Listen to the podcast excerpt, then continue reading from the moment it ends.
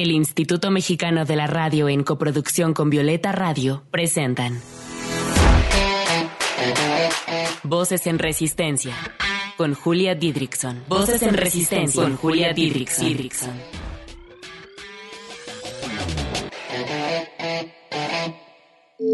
Voces en Resistencia. Un espacio para compartir la lucha de las mujeres que de diversas maneras han transformado este mundo en un lugar más libre para nosotras. Voces en Resistencia. Bienvenidas, queridas Radio Escuchas, a una emisión más de este su programa feminista Voces en Resistencia. Si eres ecofeminista o si te interesa el cuidado del medio ambiente, este programa te encantará, porque hablaremos de la resistencia que significa el cultivo y el cuidado de la tierra. Para ello tenemos a dos invitadas, Daniela Musali y María José Rivera, quienes nos acompañan desde Yucatán. Chicas, ¿cómo están el día de hoy? ¿Qué tal el clima por allá? Hola, ¿qué tal? Muchas gracias por la invitación. El clima está caluroso, pero estamos muy animadas, súper contentas y agradecidas de poder compartir la palabra en este espacio. Me da gusto. Gracias por la plataforma. Bueno, gracias a ustedes también por aceptar este espacio y bueno, quédense con nosotras porque hablaremos en parte de cómo cultivar relaciones amorosas con el ecosistema. Comenzamos. Voces en Resistencia. El cuidado de la tierra, así como lo es el cuidado de nuestros cuerpos, debería ser un eje transversal en todas las ramas del feminismo, ¿sí o no? En episodios anteriores, aquí en Voces en Resistencia, hemos hablado del ecofeminismo con las activistas Tania del Rosario y Regina Zamora, donde nos cuentan de la lucha ecológica y del antiespecismo. También junto con Aranza García, creadora de este programa, fuimos a Milpalta para conocer la historia de mujeres que resisten desde el cultivo de sus propios alimentos. Y hace una semana, recordarán, entrevisté a Verónica Aguilar y Nora Martínez, quienes nos hablaron de la industria mezcalera desde una perspectiva de género. Recuerden que todos nuestros episodios los pueden escuchar en Spotify o en Apple Podcast. Dos ecofeministas muy importantes, Vandana Shiva y Ariel Saleh, plantean que la dominación que se da en la sociedad patriarcal se sustenta en las relaciones socioeconómicas de la sociedad industrial que ha llevado a la crisis ecológica. Así que hagamos más y más cosas para cuidar la naturaleza y resistir al sistema capitalista y también al patriarcal. Pero bueno, conozcamos a nuestras invitadas del día de hoy. Daniela Musali es gestora comunitaria, agricultura y administradora de proyectos que vinculan la tierra, el arte y la cultura. Actualmente es directora ejecutiva de Cultiva Alternativas de Regeneración. María José Rivera es gestora cultural, productora, bailarina y maestra. Actualmente dirige la operación logística de Cultiva Alternativas de Regeneración. Otra vez, muchísimas gracias por acompañarnos el día de hoy. Daniela, empecemos con una pregunta medio poética y bien importante. ¿Cómo cultivar relaciones amorosas con el ecosistema?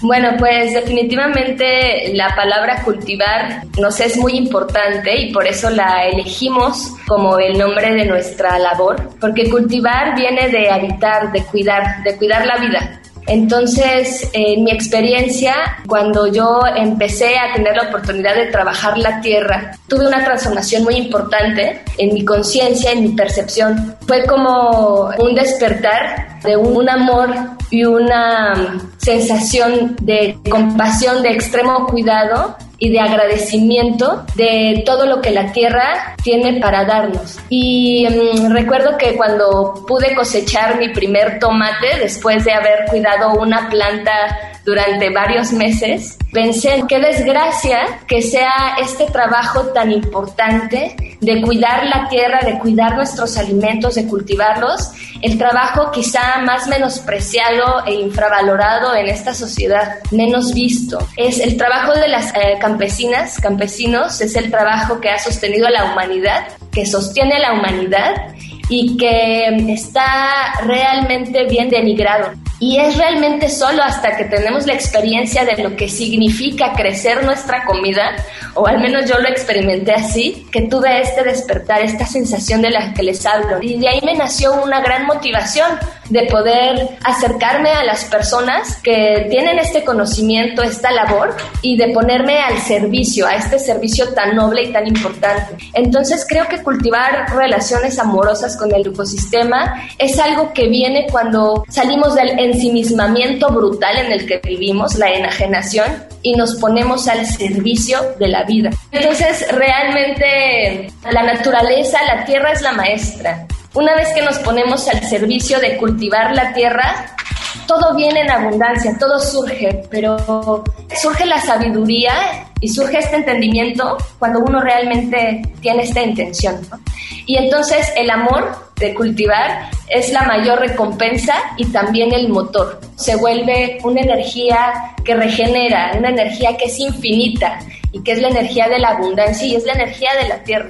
Así que este es el mensaje ¿no? que, que, tendría para dar. Cultivar la tierra es una escuela del ser, es una escuela de despertar, de despertar el corazón y de salir de esta enfermedad de ensimismamiento y enajenación, de darnos cuenta que somos parte de la tierra con una función y que nos, nuestra función es servir y cuidar la vida. Me encanta y me emociona lo que dices, tus palabras de verdad me llegan mucho y resalto lo de la compasión, el cuidado y el agradecimiento hacia la tierra. Muchas gracias. María José, ¿por qué cultivar la tierra, además de extraer beneficios de ella y alimentarnos? Creo que como también menciona Daniela, el poner al centro de todas las prioridades que podemos tener el cuidado mismo de la vida tiene que ver con cuidar la tierra, porque es la madre, es la que nos sostiene, es la que nos da vida. Gracias a ella estamos aquí viviendo esta experiencia humana y tenemos que romper con estas prácticas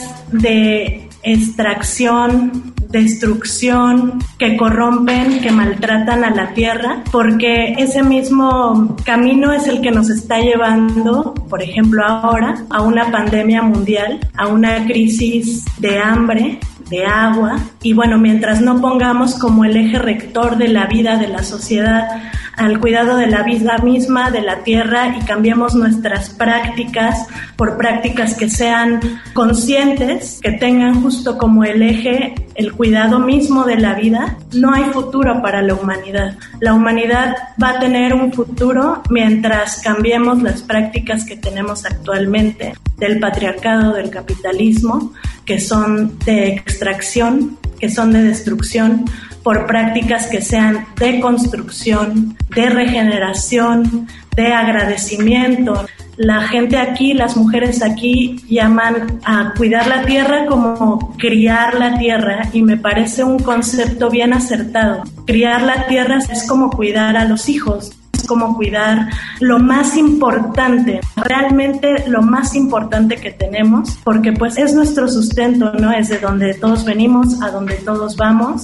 Y pues creo que como mencionaste en un principio, eh, a Bandana Shiva, de la cual nos declaramos sus alumnas y mm. servidoras por siempre y para siempre. Ella en, en estos postulados del, del, ecofeminismo es lo que dice, tenemos que poner a la vida y al cuidado de la vida como lo más importante y creo que también esa es una práctica que las mujeres en particular llevan haciendo desde inicios de la humanidad, pues es, es el mismo ser madre, criar, criar a la tierra, criar a los hijos, pues es el cuidado más importante que podemos tener y que es lo que hay que hacer en este momento. Claro, por eso mencionaba que el cuidado de la tierra tendría que ser un eje transversal en todos los feminismos y así poder romper con estas prácticas que maltratan a la tierra, como lo decían, lo que es la extracción y la destrucción. ¿Qué les parece si nos vamos con nuestra primera rola de este programa? La canción que escogió Daniela para ustedes se llama Canto Páramo de la cantante colombiana Isabel Ramírez Ocampo, alias La Muchacha. Por cierto, les mando mucha fuerza a todas las hermanas colombianas que están luchando en contra de la represión del Estado. Mucha, mucha fuerza para ellas. Estamos nosotras, también las mexicanas, con ustedes. Escuchemos Canto Páramo y regresamos en unos minutos. Voces en Resistencia. Te invitamos a resistir con nosotras desde las redes sociales.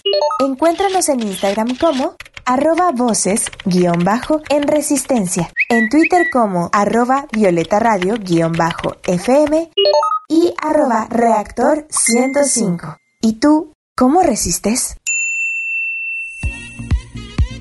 Regresamos con Daniela Musali y con María José Rivera para seguir hablando de la resistencia que significa cuidar la tierra. Daniela, ahora sí, cuéntanos qué son las huertas agroforestales. Yo cuando escuché esa palabra dije, ¿qué? Pues mira, cuando iniciamos este proyecto, iniciamos cultivando las huertas de traspatio, que acá en la zona maya se conocen como solares. Los solares es el espacio detrás de la casa o toda la casa misma todo su patio, en donde eh, desde tiempos muy antiguos, las mujeres, principalmente como guardianas de estos espacios que sostienen la economía de sustento, cultivaban sus medicinas, sus alimentos para la, eh, el autoconsumo.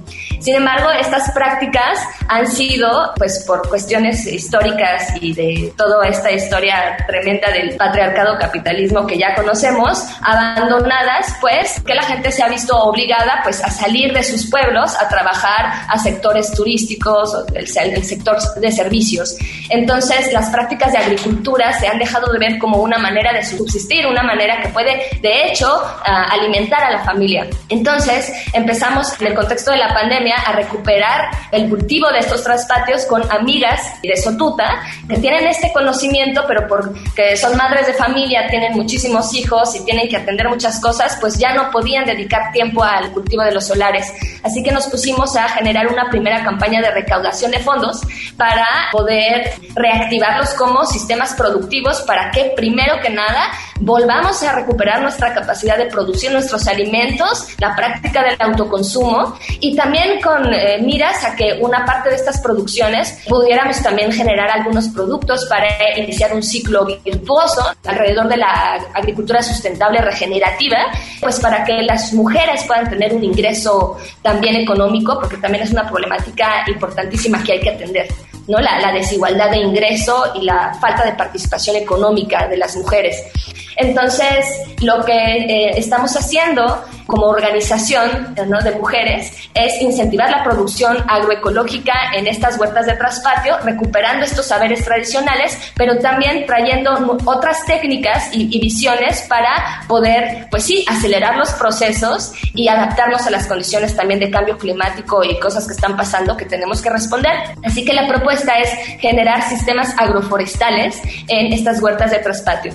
Los sistemas agroforestales son sistemas de producción sustentable de alimentos que no solamente nos permiten producir el alimento para el autoconsumo, sino también son sistemas de regeneración de los ecosistemas. Quiere decir que además de que podemos cultivar hortalizas, medicinas, todo lo que necesitamos para el consumo, podemos generar bosques que una vez que nosotros decidamos dejar de, digamos, extraer lo que necesitamos, ese ecosistema, ese sistema se va a regenerar y es una reforestación al mismo tiempo. Esto viene de pues escuelas que se están trabajando ahorita mucho desde la agricultura sintrópica se llama o agricultura regenerativa, son sistemas altamente eficientes que buscan precisamente la regeneración y trabajan con los huertos precisamente no como métodos extractivistas, no solamente es para producir comida, el, principio del que partimos es que primero tenemos que nutrir a la tierra,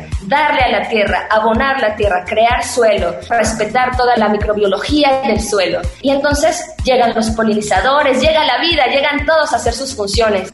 Entonces, los sistemas agroforestales recuperan el principio importantísimo y la escuela que necesitamos como seres humanos aprender a la cooperación. Justamente, al contrario de los sistemas de la agricultura industrial, no existe esta noción de competencia, de que unas plantas compiten y que tienen que ser monocultivos, para nada. Mientras más diverso, mientras más cooperación haya en el sistema, más saludable tenemos el sistema y, y hay más armonía y hay más abundancia. Entonces estamos generando estos modelos replicables dentro de los huertos de traspatio. Wow, oye, cuánto conocimiento, Daniela, tienes en la tierra. Me parece súper importante y además cuánta resistencia hacia el patriarcado y hacia el capitalismo existe en estos proyectos eh, ambientales y también con perspectiva de género. María José, cuéntanos más de la perspectiva de género que tienen en este proyecto. Es algo que se da bien orgánicamente, ¿no? porque en el centro, en el eje de las familias, están siempre las mujeres, ¿no? Cuidando a la vida, cuidando a las familias, no solo se hacen cargo de la casa, ¿no? de que coman todos, también crían a los animales, crían a las plantas y bueno, creo que dentro de la organización de la sociedad que tenemos hoy en día, en particular las mujeres indígenas, son la parte de la población más olvidada, más oprimida. Orgánicamente se tiene que dar este cambio para ponerlas a ellas como las que lleven la batuta y marquen el camino y la guía, porque son ellas las que conservan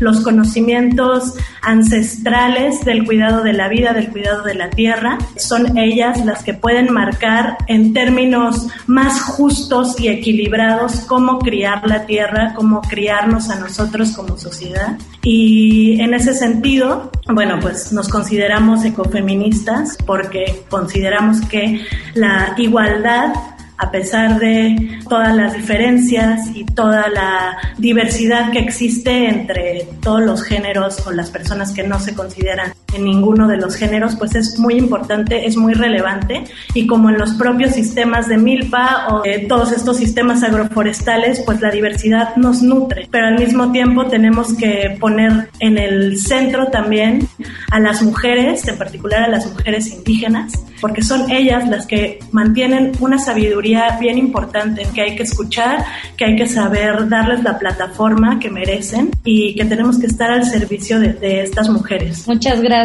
María José. Justamente vamos con la canción que tú nos recomendaste. Se llama Si me matan y es de la cantautora mexicana Silvana Estrada. Regresamos.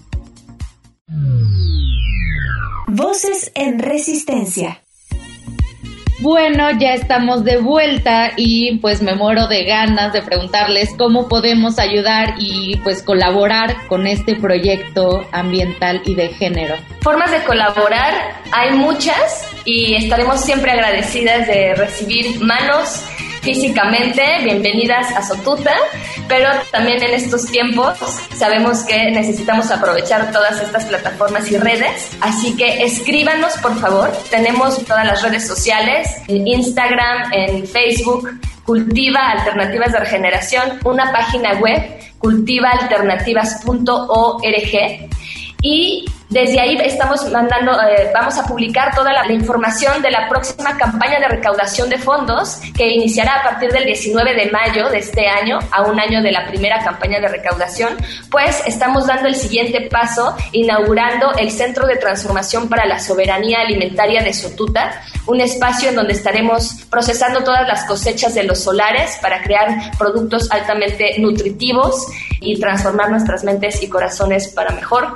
Así que necesitamos recaudar recursos para terminar la cocina, que sea un espacio de trabajo para las mujeres, generar empleos y tener eh, algo de recursos para los primeros gastos operativos y que esto sea sostenible económicamente. Así que les invitamos dentro de sus posibilidades a colaborar, a sumarse, a, a construir diferente, a construir soberanía alimentaria, porque eso es lo que todos necesitamos. Aquí estamos desarrollando un modelo en donde estamos viendo que es posible si cooperamos y si abrimos y unimos nuestros corazones. Así que les dejamos este mensaje esperando saber de ustedes por todos los medios posibles. Pues muchísimas gracias. Yo sé que hay muchas ecofeministas escuchándonos tanto en la radio como en el podcast. En la descripción del podcast voy a dejar las redes sociales para que también ahí puedan checarlo más fácilmente. Muchísimas gracias a todas las mujeres que como Daniela y María José dedican sus vidas al cuidado de la tierra, en este caso por medio de proyectos de regeneración ambiental. Chicas, muchas gracias por haber estado en el programa. Muchas gracias por la invitación y por abrirnos tu espacio también. Gracias infinitas, sigamos colaborando. Muchísimas gracias a todas. Gracias. Bueno, pues yo les mando un abrazote. Soy Julia Didrikson, me pueden encontrar en Instagram, Twitter y TikTok como arroba Julia Didri. Las espero la siguiente semana aquí en Voces en Resistencia. Hasta la próxima. Resistamos juntas. Desde la creatividad, la lucha, la sororidad y la ternura. Esto fue Voces en Resistencia. Hasta la próxima. Voces en Resistencia fue una coproducción de Violeta Radio y el Instituto Mexicano de la Radio. Voces en Resistencia.